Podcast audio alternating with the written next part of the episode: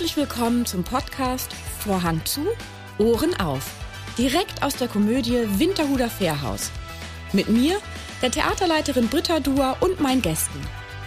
Dieser Podcast ist für alle, die schon immer mal hören wollten, was auf und hinter der Bühne so alles gesagt wird, wenn der Vorhang zu ist. Also, Vorhang zu, Ohren auf. Mit meinem heutigen Gast wollte ich eigentlich ausführlich über sein aktuelles Stück und seine Karriere sprechen. Und dann kam alles anders. Herzlich willkommen, Sebastian Goda. Ja, lieber Sebastian, wird dein Nachname eigentlich Goda oder Goder ausgesprochen? Ah, Goder wäre schön. Nee, das hat Goda. irgendeiner im Podcast dich so angekündigt, hier bei dem Ehrlich? einen, wo du warst. Ja, Sebastian Goder. Und ich dachte, verdammt, spreche ich seinen Namen die ganze Zeit falsch aus? Nee, die, die Vorfahren meines Vaters, die kamen alle aus dem, aus dem Riesengebirge. Und da gibt's ganz viele Godas. Und äh, der Name scheint auch von da zu kommen. Also Goda. Wie war denn dein Weg, dein persönlicher Weg zum Schauspielerdasein? Wie bist du da reingeschoben? Du warst ja auf der Schauspielschule in München, wie viele, aber was war davor? Davor war ganz viel. Davor war eine DDR-Vergangenheit, äh, die so aussah, dass meine Mutter, meine Schwester und ich immer als Fleischpfand zu Hause blieben. Und mein Vater, der als anerkannter Professor durch die Welt jettete, um die DDR ähm, medizinisch sozusagen zu vertreten, der bei allen großen Politikern war und die operierte und wir blieben eben immer zu Hause. Und meine Mutter äh, hat darunter extremst gelitten und hat mir sehr, sehr früh wenn man so sagen kann, den Floh ins Ohr gesetzt, Sebastian, entweder du wirst Kapitän der Handelsschifffahrt, dann kannst du die DDR real verlassen, oder du wirst Schauspieler, dann kannst du sie zumindest in deiner Fantasie verlassen. Und das war sehr früh gesetzt. Es war wirklich sehr früh gesetzt. Und ich habe dann tatsächlich im Osten mussten alle zur Armee. Es sei denn, sie waren so stark und haben gesagt, wir verweigern. Dann gingen sie zwei Jahre in den Knast. Und habe ich gesagt, nee, also lieber anderthalb Jahre zur Armee als zwei Jahre in den Knast. Und dann habe ich da schon mit einem Freund auf dem Dachboden heimlich nachts Theater gespielt. Und zwar Fugar die Insel, also ein Gefangenenstück. Und so fühlten wir uns damals auch. Und äh, dann haben wir relativ schnell im Osten angefangen, eine Theatergruppe zu gründen. Und zwar die einzige wirklich freie Theatergruppe, die es gab, weil alle anderen waren immer angeschlossen an irgendwelche Betriebe und sogenannte Kombinate. Und wir haben alle Stücke gespielt, die im Osten verboten waren. Mit einer Riege von ziemlich, ziemlich taffen, tollen Typen, die sozusagen sich, äh, wir uns auf die Fahnen geschrieben haben, wir lassen unseren Mund nicht verbieten. Und wir haben dann tatsächlich in Kirchenräumen, auf Dachböden und in Privatwohnungen Stücke gespielt, die im Osten verboten waren. Da waren viele Stücke von Heiner Müller drunter, der dann auch persönlich mal kam und mit uns sprach und so. Was zur Folge hatte, dass wir natürlich regelmäßig von der Stasi äh, verfolgt wurden, verhaftet wurden und so weiter und so weiter. Und irgendwann habe ich dann gesagt, so jetzt muss ich noch mal äh, ordentlich, beziehungsweise entschuldige, ich erzähle es falsch rum. Ich war in Leipzig auf der Schauspielschule mittlerweile schon, hatte aber einen Ausreiseantrag gestellt, um aus dem Osten rauszukommen. Und zwar hatte eine wunderbare Frau, die aus Bremen kam, die mit uns immer gemeinsam Theater spielte, also die immer diesen Eintritt da auf sich nahmen, um in den Osten kommen zu dürfen, um mit uns Theater zu spielen, heimlich. Die hat sich bereit erklärt, mich zu heiraten. Und dieser Antrag lief, aber auf unbestimmte Zeit. Also man wusste nicht, wann der genehmigt wird. Und um das sozusagen zu bekräftigen, bin ich dann auch mal in die Leipziger Schauspielschule und habe gesagt, ihr wisst schon, dass ich einen Ausreiseantrag gestellt habe. Da fielen die aus allen Wolken. Mittlerweile weiß ich, da gab es andere Direktiven, dass die Leute weiter studieren mussten mit Ausreiseanträgen, damit sie sich vielleicht nochmal anders überlegen. Lange Rede, äh, ich wurde exmatrikuliert und spielte dann weiter Theater und äh, bin dann rausgelassen worden, vier Jahre nach Antragstellung. Also wir haben geheiratet und ich durfte per Heirat dann in den Westen ausreisen, binnen 24 Stunden, was da hieß mit zwei Plastiktüten über den äh, Grenzübergang Friedrichstraße, den sogenannten Tränenpalast. Ja, und dann war ich im Westen, war in Westberlin und äh, plötzlich war alles anders. Alles, alles, alles. Ich traute meinen Sinnen nicht mehr. Andere Gerüche, andere Farben. Alles war anders. Und äh, wir haben weiter Theater gespielt. Wir waren dann sozusagen die, die Ostparadiesvögel, die dann da sozusagen aufschlugen und auch ganz gut zu spielen hatten. Aber ein Freund aus München rief mich an und sagte, Sebastian, geh mal hier nochmal auf die Schauspielschule. Hier so eine tolle Schauspielschule in München, die Falkenbergschule und ich so in meinem jugendlichen Wahn, ich brauche keine Schauspielschule mehr, ich mache was, das heißt so. Bin dann aber hin, habe vorgesprochen, die haben mich genommen, also bin ich dann an die Kammerspiele, an die äh, Falkenbergschule gegangen und nach der Falkenbergschule an die Kammerspieler engagiert wurden in München. So, das war der Bogen. Auf eine kurze Frage, entschuldige. Auf dieser Schule waren ja wahnsinnig viele Schauspielerinnen und Schauspieler, die auch hier saßen. Wer war in deinem Jahrgang? Ich in meinem Jahrgang gerade. war Götz Otto, Isabel Fischer, Christian Concilio. Also äh, Götz Otto kennt man, Isabel Fischer kennt man hier in Hamburg sehr gut. Und äh, ah, Nathalie Selig, die hat viel am Deutschen Theater gespielt. Also die waren in meiner Klasse. Mhm. In anderen Klassen waren gute Freunde von mir, die auch in meinen, ich habe dann zwei Filme mal gemacht, also selbstfinanzierte Filme gedreht, äh, die dann da mitgespielt haben, wie der Francis Fulton Smith zum Beispiel. Michael ähm, von Au. Michael von Au, dem ich das ganz, ganz hoch anrechne. Der hatte dann ein Engagement bei einem Film, 20 Drehtage, was für ihn hieß, irgendwie, endlich ist seine Miete gesichert äh, für ein ganzes Jahr. Und der hat gesagt, nee, tut mir leid, ich mache bei denen mit wo er nichts verdient hat. Also ja, das, darauf kommen wir nämlich gleich noch zu sprechen mhm. auf den Film. Ja. Und äh, Hannes Jennecke, war der auch da auf Hannes, der Schule? Nee, Hannes war nicht auf der Schule. Hannes kennen wir durch, durch, durch Dreharbeiten von meiner Frau. Die ist äh, Produktions- und Herstellungsleiterin und Produzentin. Die hat mit ihm viel gedreht und wir sind seitdem sehr, sehr befreundet. Denn Okay, jetzt machen wir mal den Bogen auf äh, deine F Filmkarriere, wobei man ja auch sagen muss, äh, das ist ja ein bisschen mehr noch als Schauspiel, was du da getan hast. In einigen der Filme, du hast ganz viel vor der Kamera gestanden, bei Fremdregisseuren und Fremdproduktionen, diese ganze Klassiker, die wir alle kennen. Ähm, aber du hast auch einen eigenen Film, zwei gedreht. Du warst der Regisseur, hast mitgespielt und hast sie produziert und einer davon, der aktuellste von 2018, ist ja der die Liebe deines Lebens. Genau. Genau. Mit Michel von Au ja. und Hannes Jenicke und vielen anderen, die das alles unentgeltlich ja. Gemacht haben. Das ja. kann man ja gar nicht hoch genug ansetzen. Nein, kann man nicht. Also es ist so, tatsächlich von der ersten Idee über äh, das Skript, über das Drehbuch, darüber tatsächlich die ganzen Gewerke zusammenzukriegen. Das war immerhin eine Reiseproduktion. Wir haben das alles auf Mallorca gedreht. Also das alles für, für ein Apple und ein Ei zu, hinzukriegen. Also Apple und Ei, äh, ich sag mal für ein Zehntel der, ja, Zwanzigstel der normalen Herstellungskosten. Ja, die aber in die Hunderttausende gehen, ne? Ja. Also man muss mal, also ja, ja, geht ja, ja, immer noch um Zahle ich Geld. heute noch dran ab. ja, und zwar hat es folgenden Hintergrund, dass ich, ähm, wir hatten ja gerade im Vorfeld drüber gesprochen, bin auch seit 25 Jahren mit meiner Frau zusammen und wir haben vor fünf Jahren geheiratet. Und da gab es natürlich auch Krisen. Da gab es so heftige Krisen, die mich so geschüttelt haben, dass ich wirklich auch am Rande meiner Existenz stand. Also ich wollte nicht mehr. So, so hart war das. Und dann hat mir jemand gesagt, toller Freund aus Berlin, Kinderpsychiater, du mach mal da einen Kurs, da und da. Und dann habe ich so einen Kurs gemacht und bin zum ersten Mal mit Sachen in Berührung gekommen, von denen ich überhaupt keine Ahnung hatte, die mich auch nie interessiert hatten, die sich Spiritualität nannten. Und ähm, hatte da einen Zugang bekommen, wie es möglich ist, äh, mit mir selbst in Kommunikation mit meinem Unbewussten zu treten.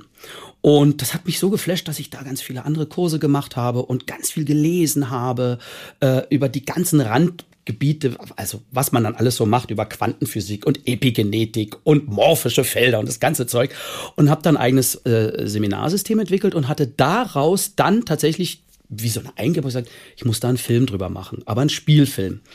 Und da entstand tatsächlich der erste Spielfilm, wo auch Patrick Fichte zum Beispiel ganz große Rolle, also die Hauptrolle äh, gespielt hat. Das ist der Film deines Lebens. Das richtig? ist der Film mhm. deines Lebens, genau. Da geht es darum, dass ein Mann sein Gedächtnis verloren hat. Er weiß nicht warum und er weiß auch nicht, wer er ist. Und er ist eigentlich als Namenloser, geht er da durch die Landschaft und trifft auf Leute, die Probleme haben. Klar, bisschen didaktisch, gebe ich zu, Roadmovie, aber der Hintergedanke war der, dass er dadurch, dass er sein Gedächtnis verloren hat, den Zugang zu einer inneren Stimme hat, die mit ihm spricht.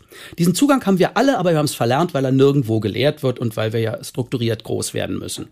Aber dieser Zugang ist, den kann man wachrufen, also man kann mit sich selbst in Kontakt treten und seine Problemfelder sich auch zeigen lassen. Das träumen wir sowieso jede Nacht aber wir wissen es nicht, wenn wir es nicht trainieren, unsere Träume uns zu merken oder bewusst im Traum zu sein, lucide zu träumen und so weiter. Aber ich schweife ab. Der Film, der Film geht darum, dass der jetzt auf Leute trifft, die in einer ausweglosen Situation ist. Sei es eine alleinerziehende Mutter, die nicht weiß, wie sie ihre Rechnung bezahlen kann, sei es ein Manager, der mit einem Magengeschwür im Krankenhaus liegt und so weiter. Und in dem Moment, wo er auf die trifft, bekommt er Antworten, die er versucht, denen mitzuteilen, ohne jetzt überheblich zu sein, aber sie helfen sich sozusagen so gegenseitig. Das war der erste Film.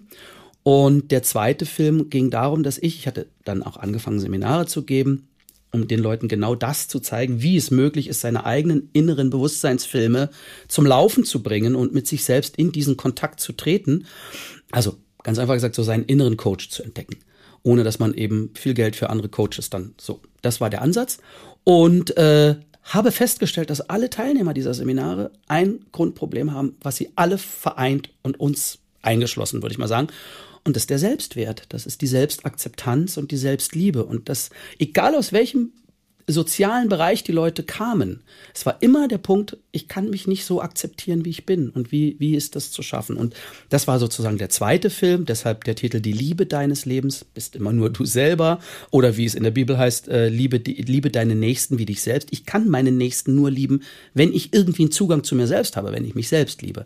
Und das war der Ansatz, da den zweiten Spielfilm tatsächlich drüber zu machen und den haben wir komplett auf Mallorca auf zwei wunderschönen Finkers gedreht und hatten tatsächlich die Zeit unseres Lebens. Also die, eine glückliche Zeit, eine große Familie ist entstanden, dadurch, dass es eben nicht ums Geld ging, dadurch, dass es nicht um, ich sage mal ganz blöd, gewerkschaftlich festgelegte Zeiten. Klar ging das auch darum, weil ich gesagt habe, ich werde meine Drehzeit nicht überziehen. Also ich drehe am Tag acht Stunden und dann ist Schluss. Und das, wenn ich es nicht schaffe, bin ich schuld, aber nicht das Team. Und das haben wir geschafft. Wir haben keine einzige Stunde äh, äh, Überstunde gemacht. Und wir haben den Film in, ich glaube, 14 Tagen abgedreht und hatten aber zwei Wochen eine fantastische gemeinsame Zeit. Die, äh, alle, die dann gefahren sind, gesagt, wir müssen unbedingt eine Fortsetzung drehen. Wann drehen wir denn die Fortsetzung? Und keiner hat Geld dafür gekriegt.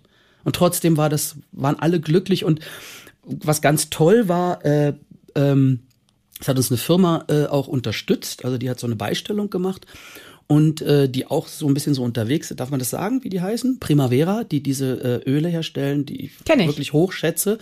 Und der Chef von Primavera die ganze Zeit da, hat jeden der Darsteller massiert die ganze Zeit. Also ich will damit einfach nur sagen, auch so kann man gemeinsam leben und arbeiten. Wenn man sozusagen in der glücklichen, also wirklich immer gesagt, in der glücklichen Lage ist, ist jetzt nicht, nicht fürs Geld tun zu müssen. Mhm. Und in der Lage waren wir. Und da so ist der zweite Film entstanden. Du lebst in Bayern und auf Mallorca? Nein, ich lebe in Hamburg seit Januar. Stimmt. Ja. Wir sind auch eine ganz, ganz in eklige Hamburg. Art und Weise aus unserem schönen Bauernhaus rausge vertrieben worden, nachdem wir es entkernt hatten über eine lange Zeit und der Eigentümer dann sagte so und jetzt äh, nehme ich's. Vielen Dank fürs Entkernen. Vielen Dank fürs Entkernen. ja, ganz, gehen. Ja, ja. Äh, du hast so viele andere Objekte. Warum unseres? Naja, euers ist das Schönste. Ja, weil wir es entkernt haben und weil wir es saniert haben. Ja, klar. Ähm, nee, wir wohnen jetzt in Hamburg, aber auch noch eine zweite Dependance auf Mallorca seit vielen Jahren. Also da fließt das ganze Geld hin, was wir verdienen, in zwei Mieten. Du, wo man sich zu Hause fühlt und wo man dann auftankt genau. für was auch immer man dann alles vorhat, ne? Genau. Du hast eben gerade auch kurz von deinen Coachings gesprochen. Das läuft ja alles über deine Mind-Life-Balance-Internetseite, richtig? Du bist ja super Hey, wow. Ja, ich bewerbe das überhaupt nicht mehr, aber in der Tat. Wieso?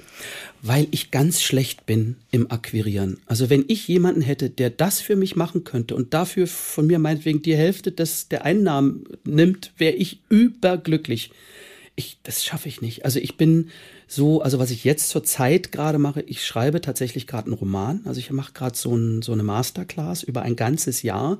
Das nennt sich Romanschmiede. Also jeder, der einen Roman schreiben will, kann ich das nur empfehlen.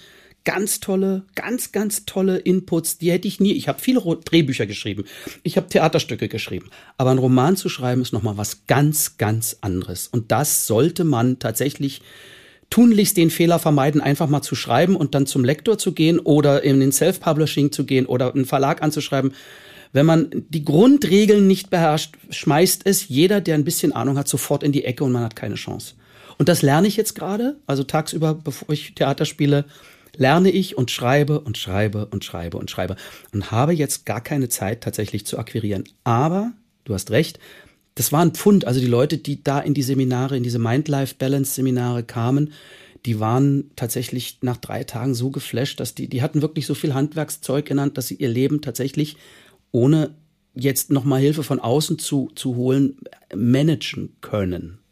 Du hast egal aus welcher, aus, egal aus welchem Lebensbereich, sei es die Finanzen oder die Gesundheit oder, also ich bin jetzt kein Heilsbringer, aber äh, es hat ja alles miteinander zu tun oder dem Lebenssinn an sich oder ähm, warum fließt mir, ich verdiene viel, aber warum fließt das Geld immer ab? Und man kann sich das zeigen, also man kann sich tatsächlich ähm, Strukturen darunter zeigen lassen, warum es so ist, also was für eine Lernaufgabe für einen selber noch darunter steckt. Das klingt sehr spannend. Ist es auch. Ich gebe dir mal mein Buch, bringe ich dir mit. Ja, sehr gerne. Du hast noch ein kleines Standbein dazu, und zwar Storytelling Coach. So, das gibt's ja gar nicht. Sag mal, wo hast denn du das her? Aber machst du das eigentlich noch aktiv? Ähm, das Weil das ist ja, das ist ja total hip. Also Ja. Storytelling, das ist ja im Marketingbereich Ja, absolut. rauf und runter. Also Absolut. alle großen Firmen betreiben Absolut. Storytelling. Absolut, das ist so wichtig zurzeit. Ich habe das für eine ganz tolle Firma gemacht, die mich angesprochen hat, weil die haben ganz viele Coaches in allen Bereichen und haben mich eben gefragt, ob ich einen neuen Bereich gründen würde, wo es um Storytelling geht. Und ähm, im Grunde genommen, also nur um das vielleicht jemandem zu erklären, es geht natürlich darum, wie artikuliere ich mich am besten. Also wenn ich Daten und Fakten einer großen Menschenmenge vortrage, schläft die nach zwei Minuten ein. Aufnahmespanne ist mittlerweile wo? Bei neun Sekunden? Wo sind wir? Wir sind weniger als Goldfische, ne? Die haben mehr Aufnahmespanne als wir. Und ähm, wenn ich es aber in eine Geschichte bringe, also wir wissen die Jahreszahlen des 30-jährigen Krieges, vielleicht gerade so noch, aber die anderen Jahreszahlen alle weg. Aber jeder erinnert sich an die Geschichte von Hänsel und Gretel, weil das uns emotional berührt. Und wenn ich es schaffe, meine Klientel, egal ob ich jetzt ein CEO oder ein Manager, was auch immer bin, emotional durch eine Geschichte zu berühren, die mit meiner Firmenphilosophie zu tun hat oder mit dem Scheitern einer vorhergehenden Firma, um Fehler zu vermeiden, dann habe ich die Leute. Und wie das funktioniert, wie eine Geschichte aufgebaut ist, diese Dreiaktstruktur und was es gilt, ob das Who und das Why und das What und so weiter, dieser Gold, The Golden Circle und so weiter, das habe ich den Leuten beigebracht. Allerdings online. Das heißt also, die saßen in einem Raum und hatten dreitägiges Coaching und ich wurde für zwei Stunden per Videoscreen dazugeschaltet. Das heißt, die Schwierigkeit bestand darin, wirklich die Leute abzuholen, wirklich zu merken, wie reagieren die wirklich. Ich habe dann immer darum gebeten, dass die Kamera auch auf die gerichtet wird, dass ich sozusagen und das Ganze war in Englisch. Also das war noch mal noch mal schwer, weil ich natürlich nicht in meiner Muttersprache reden konnte. Das ging, aber es war eine große Herausforderung. Das ist nicht weiter gegangen, weil die Firma sich umstrukturiert hat. Also das heißt, das habe ich gar nicht selber gemacht, sondern habe für die das gemacht. Mhm, wurdest du Für diese Tech, Tech? Leadership, ganz tolle Ah, ja. Firma, genau. Ja, ich meine, Storytelling, das kennen wir ja alle, allein schon durch die Bibel. Ja. Also alle Werte, die transportiert werden, wurden in Geschichten gesetzt und zusammengefasst und nicht nur einfach die zehn Gebote sozusagen 1, 2, 3, 4, 5, 6, 7, 8, 9, 10, sondern äh, sie wurden ja, viele Dinge werden veranschaulicht, Ja. äh, Parabeln, was auch immer, ne? Wird ja Genau. alles, genauso funktioniert das ja auch. Genau. Und genauso aber auch im, Ne- als Negativbeispiel. Jede Manipulation funktioniert nur durch eine Geschichte. Wenn ich dir erzähle, du musst das tun, dann wirst du so weit sein. Ich sag dir nur folgendes Beispiel, XY, bla bla bla, und schon ist man dran. Ja, genau. Ist ja auch dieses Himmel und Hölle und also Mhm. Ja. auch da wieder Richtung Bibel. Kennst du denn dann auch, wenn du dich so mit der Macht des Wortes viel beschäftigt hast, äh, hattest du dann auch schon Kontakt zu den Büchern ähm, Sag, was du meinst und du bekommst, was du willst? Kennst du das? Das ist von Wolf Schneider. Das sind alles alte Bücher. Oder es gibt noch ein ähm, Wörter machen Leute. Die kenne ich jetzt beide nicht. Das sind beides sehr alte Bücher, muss man dazu sagen, weil das Thema an sich Ja. immer schon, also Also die kenne ich jetzt beide nicht, aber im Prinzip glaube ich, läuft es tatsächlich auf, äh, wenn man es ganz verknappt, so wie man in den Wald hineinruft, schallt es heraus. Das heißt also im Grunde genommen, der Ton macht die Musik und ich muss mir über den Ton einfach bewusst sein. Ja, oder auch bei Jordan Peterson, ich weiß nicht, ob der dir was sagt, das ist ein Psychiater, ähm, Englisch, also kanadischer. Ja. Ähm, der hat eine Regel, der sagt, be precise in your speech. Ja. Ne, dass man halt acht, darauf achten soll, was man Und das sagt. ist aber genau das, was wir ja sowieso machen, also in unserem Beruf sowieso machen. Wenn wir nicht meinen würden, was wir sagen, würden die Leute uns nicht glauben und die Geschichte würde sich nicht transportieren. Und das ist das, was man auf der Schauspielschule als allererstes lernt. Denke es konkret. Und zwar denke, was du eigentlich sagen willst. Also, ganz blödes Also, Beispiel. d- ja, wir, ja. wir lesen den Satz, ich liebe dich. Und da sagt jeder, och, er liebt sie. Aber unter dem Satz, ich liebe dich, kann ja auch stehen, du weißt, ich liebe dich. Also verhalte dich so, wie ich gerne hätte, dass du dich verhältst. Und so, also es gibt ja, wir lernen. Diesen wir, Subkontext. Wir, so ne? ist es. Wir mhm. lernen mit einem Subtext. Im Grunde genommen das zu sagen, was die Figur meint. Oder eben, so wie du gerade gesagt mhm. hast, wie wir uns in unserem Leben ausdrücken, ne? also wie wir verstanden werden wollen. Und jetzt kommt noch was dazu, das ist ganz interessant. Ähm, wir wissen ja nicht, was beim anderen ankommt. Kein Mensch weiß, was bei dir, bei dir, bei dir, beim Zuhörer in dem Moment wirklich ankommt. Das ist immer verknüpft mit der Prägung, mit den eigenen Erfahrungen, mit dem, was wir im Leben aufgenommen haben. Und, da gibt's äh, ja diesen Spruch, jeder macht aus dem, was er sieht, das, was er braucht. Ja, genau so. Ja. ja. Ne, also du, du hast ja, jeder bringt ja seine Erfahrung mit bringt ähm, sein Wertesystem mit, bringt seine Tagesstimmung mit. Das hast du hier im Theatersaal ja auch. Ja. Das habe ich ja auch, wenn ich ins Theater gehe. Ich merke das ab und zu, dass ich dann, wenn Nina und ich uns Stücke angucke, dass ich ab und zu sage, oh Nina, ich muss jetzt irgendwie erstmal runterkommen, hm. weil ich merke, ich kann mich gar nicht richtig einlassen, was unfair ist, weil ich noch so einen Alltagsstress vielleicht mit mir rumtrage oder vielleicht genervt bin noch von irgendwas. Und dann haben die Schauspieler es manchmal viel, viel schwerer, ja. mich abzuholen, ja. vor allem in Komödien, mhm. dass ich lache und nicht denke so, ach, naja, es geht immer um eine Tagesverfassung beim Publikum und die Tagesverfassung, aber auch bei uns auf der Bühne. Also die müssen wir wirklich erstmal tatsächlich äh, eigentlich in der Garderobe abgeben. Oft, gerade beim Ensuite-Spielen, ist das gar nicht möglich. Dann hat man den Trick, dass man sagt, ich nehme es jetzt mit raus und lass es einfach laufen und bin aber präsent in der Rolle. Also ich versuche es nicht wegzudrücken, weil das kostet auch so viel Energie. Aber das ist, die Tagesverfassung ist wie so ein Filter, ne, der vor der Wahrnehmung steckt oder auch vor dem Ausdruck steckt. Hm, das hattest du auch mal in einem Interview äh, gesagt, wie hilfreich es ist, Emotionen wahrzunehmen, wirklich zu fühlen, sie zuzulassen, sie die Welle quasi zu reiten, damit man sie gehen lassen kann und damit man fein du bist ist ja, damit. Das ist ja unglaublich. Sag mal, darf ich dich als mein als mein Speaker? das ist ja der Warmer. Ja, und zwar gibt's die, den großen Unterschied, das wird im Amerikanischen nicht gemacht, aber im Deutschen finde ich sehr wichtig, den, den Unterschied zwischen Emotionen und Gefühlen. Weil die Gefühle sind ursprünglich, also Gefühle wie Zorn und Wut und Trauer und aber auch Freude, das sind Ur, das sind Urzustände, die einfach da sind. Aber die haben wir nicht gelernt, so expressiv darzustellen, weil wir ja in einer Gesellschaft funktionieren müssen. Und man kann sich nicht einfach hinstellen auf die Straße und jetzt vor Wut schreien. Dann denkt also man jeder, kann, der hat ja eine Scheibe, man kann, aber man wird so angeschaut, wie wir gelernt haben, so jemanden anzuschauen, ne? Und dann wird eine Telefonnummer angerufen. Äh, und oder ein großer Emotion, Bogen. Oder ein großer Bogen gemacht.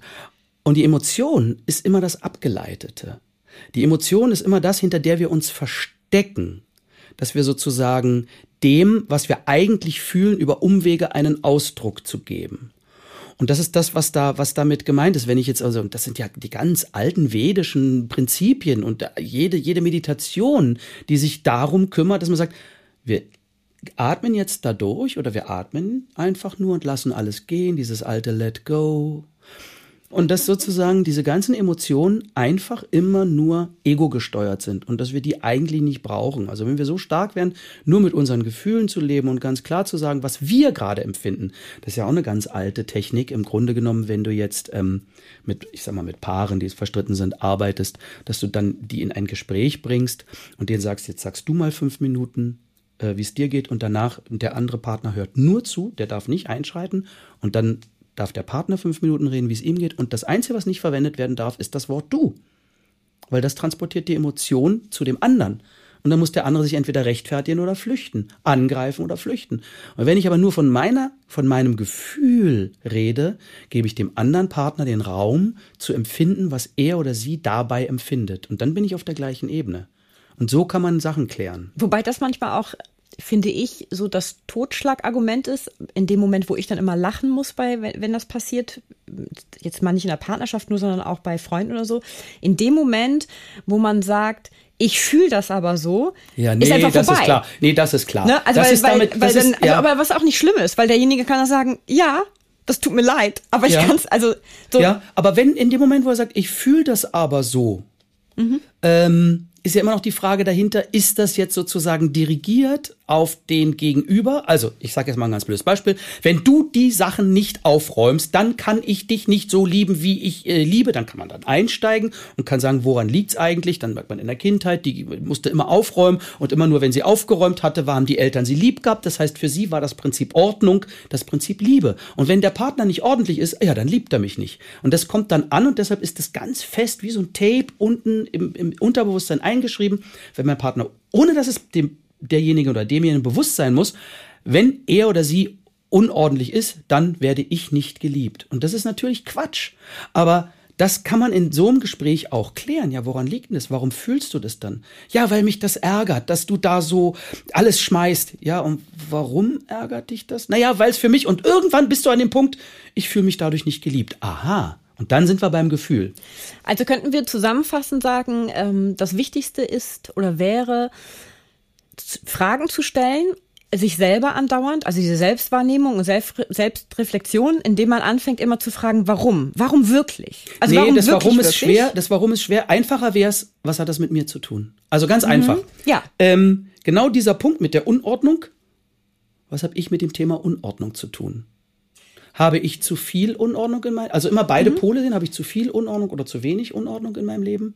Oder wa warum habe ich Angst vor Unordnung? Dass man sozusagen um dieses Thema herum, was man dem anderen vorwirft, dass man das wie ein Spiegel zurück zu sich nimmt und sagt, was ist mein Thema mit Unordnung? Was hat, hat Unordnung in meinem Leben mit mir zu tun? Und dann ehrlich mit sich selbst zu sein, das kann man überall machen, ob man in der Bahn sitzt oder auf der Toilette oder sonst oder am Strand liegt.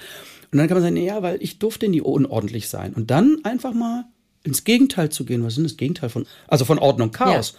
Ach so, und was könnte Chaos? Naja, ich war ja früher immer so, ich habe ja ganz viel gemalt. Warum male ich eigentlich nicht mehr? Ja, das waren so ganz tolle, exotische Bilder. Mach's doch mal wieder. Und ich habe das oft mit Klienten gemacht, die Probleme mit ihren Kindern hatten, die nie Hausaufgaben gemacht hatten. Ähnliches Prinzip. Setz dich hin, mach die Hausaufgaben, ich setz mich zu dir.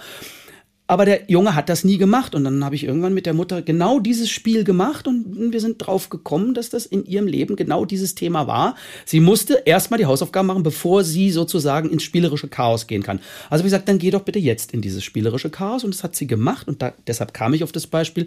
Sie hat früher mal gemalt, dann hat sie es hingesetzt und gemalt und plötzlich war die Hausaufgabe des Sohnes völlig aus dem Fokus. Die hat einfach gemalt, gemalt und irgendwann stand der Sohn vor ihr und sagte, Mama, kannst du mir mal bei den Hausaufgaben helfen?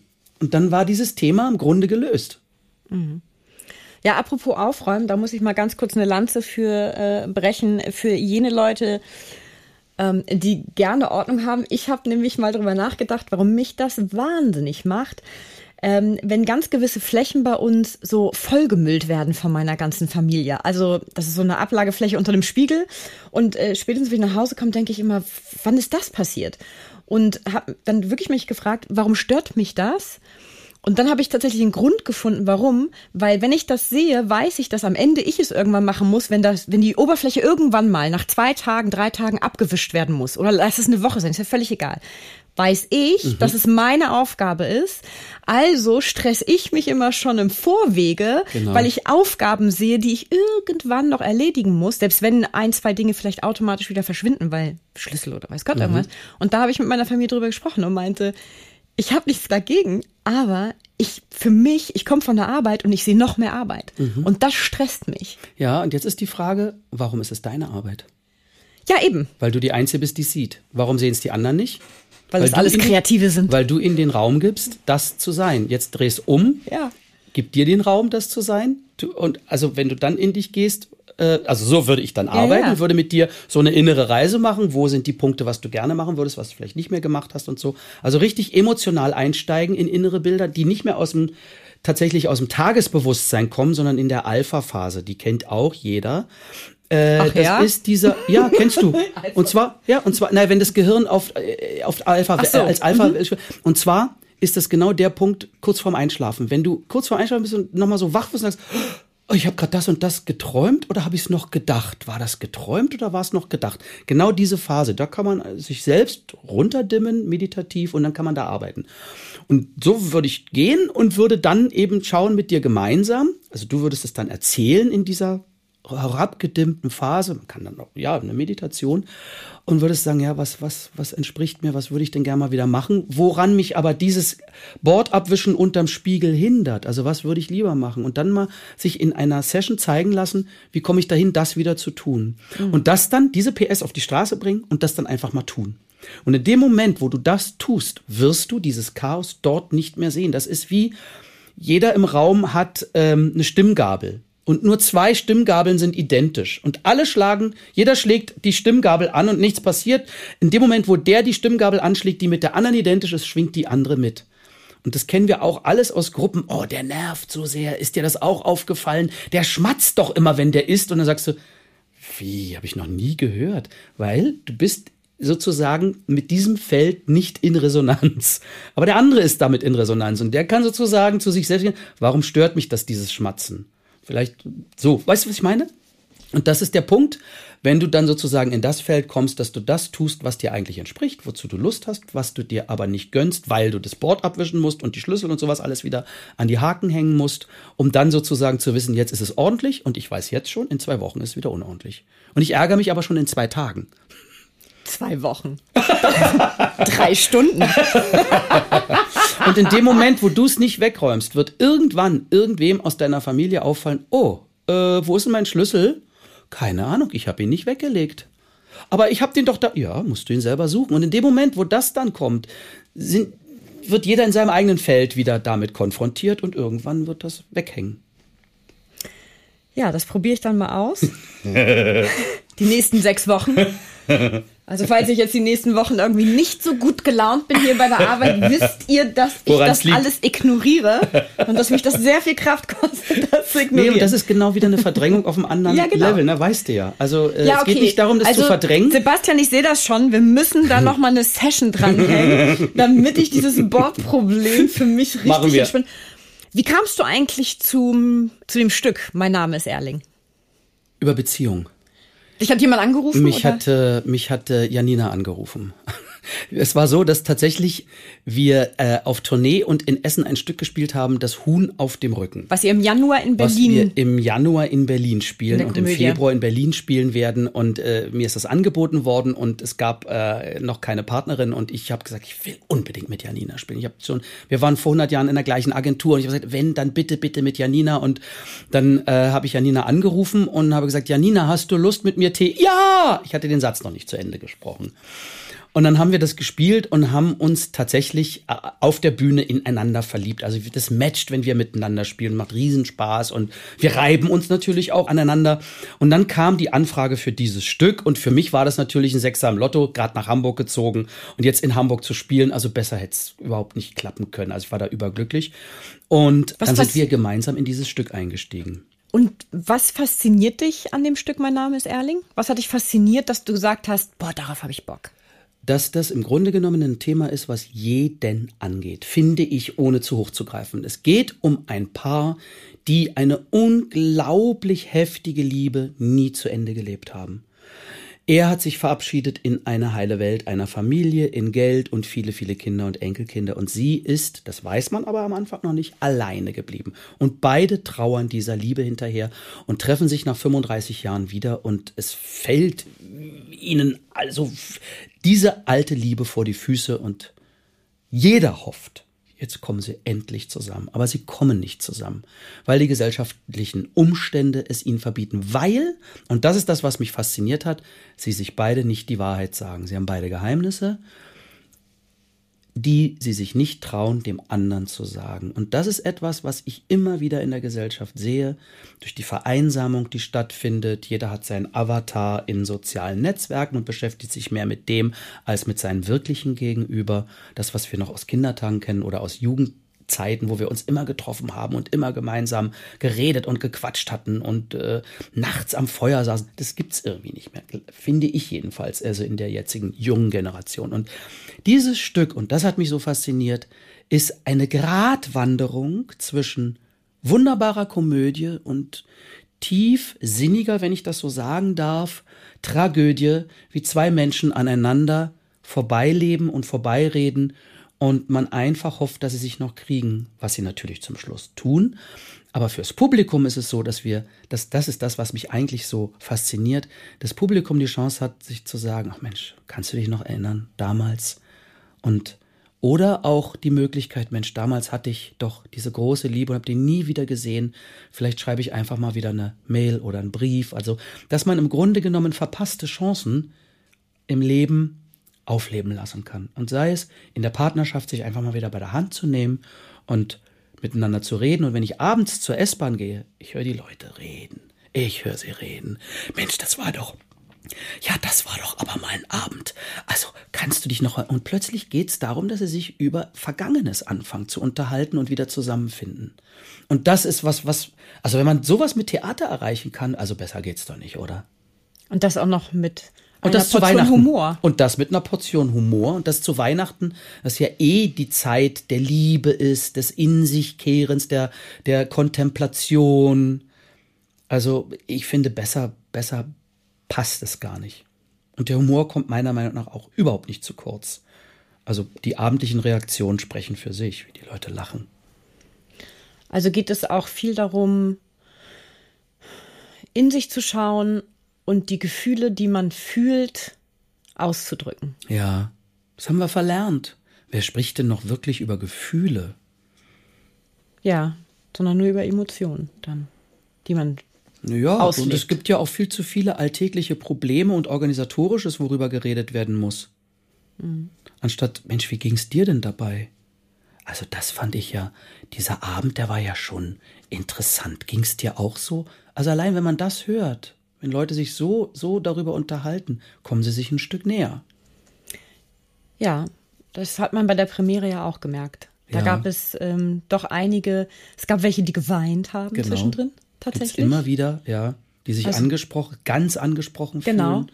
Oder auch Menschen, die, ja. Und aber äh, trotzdem versöhnlich, interessanterweise. Mhm. In ihrer so, und ganz viele Leute, die ähm, sowas wahrscheinlich noch nicht erlebt haben und dadurch den witzigen Part, die witzigen Momente mehr tragen und halt äh, beschwingt und fröhlich rausgehen. Ganz genau. Das ist Theater. Jeder nimmt sich das raus, was er will. Es ist nicht wie beim Film, dass die Kamera einen Fokus auf den Schuh und dann wieder auf das Gesicht und aufs Auge macht, sondern das bleibt dem Publikum überlassen.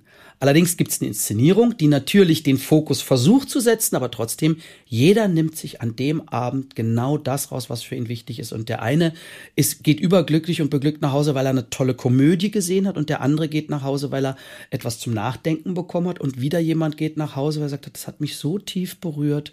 Ich möchte mit einem Kind, mit dem ich lange nicht mehr geredet habe. Kinder, die sich lossagen von Eltern, ich rufe jetzt meine Tochter, meinen mein, mein Sohn an oder ich rufe mal meinen Papa wieder an, mit dem ich lange, lange nicht mehr Kontakt hatte. Weil es geht um Lebenszeit und die geht viel zu schnell vorbei. Und allein, wenn man, wenn man auf der Bühne steht und sagt, ähm, ich erinnere mich daran, wie ich als kleiner Junge mit einem Ranzen auf dem Rücken in die Schule ging. Da dachte ich, jetzt bin ich bis zu meiner Pensionierung nicht mehr frei und jetzt stehe ich hier und dazwischen liegt ein ganzes Leben. Und dann kriegst du mit im Publikum, oh ja. Also sind sie dran, weißt du, sie fühlen sich alle angesprochen davon und jeder nimmt sich seins mit. Ob es die Komödie ist oder ob es das Nachdenkliche ist. Oder wie du gesagt hast, das sehr Emotionale. Und das bietet das Stück und deshalb wollte ich es unbedingt machen. Dann bleibt mir eigentlich nur dieses Gespräch mit einem Zitat aus deinem Film zu beenden. Oh, jetzt bin ich gespannt. Den ich gut, witzig, den hat Thorsten Münchow gesagt. Ja. Der ja auch hier auf der ja. Bühne stand gerade erst. Siehst du, den haben wir vergessen. Der hat natürlich auch unentgeltlich ja, mitgespielt. Ich weiß. Der hat sich extra einen riesen Bart wachsen lassen, den er während des Films dann abnehmen musste. Der hat in deinem Film gesagt, liebe das Leben ständig, denn ja. du bist länger tot als lebendig. Genau. Und damit würde ich dir ganz herzlich Danke sagen für dieses tiefsinnige Gespräch. Ich danke dir vielmals. Es geht immer ums Jetzt. Es geht, das ist das Einzige, was wir haben. Wir haben kein Gestern und kein Morgen. Das sind nur Gedanken nach hinten oder nach vorne. Und das können wir nicht mehr beeinflussen. Weder nach hinten noch nach vorne. Aber wir können nur im Jetzt. Nur das Jetzt zählt. Und mit der Dankbarkeit abends auf die Bühne zu gehen, ist das Schönste, was man machen kann. Herzlichen Dank. Danke vielmals.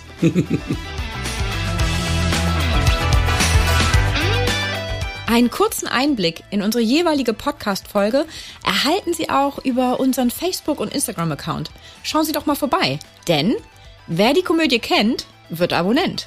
Bis zur nächsten Folge wünsche ich Ihnen viele Anlässe zum herzhaften Lachen, Zeit zur Entspannung und jede Menge Spaß im Alltag. Bis dahin, Ihre Britta Dua.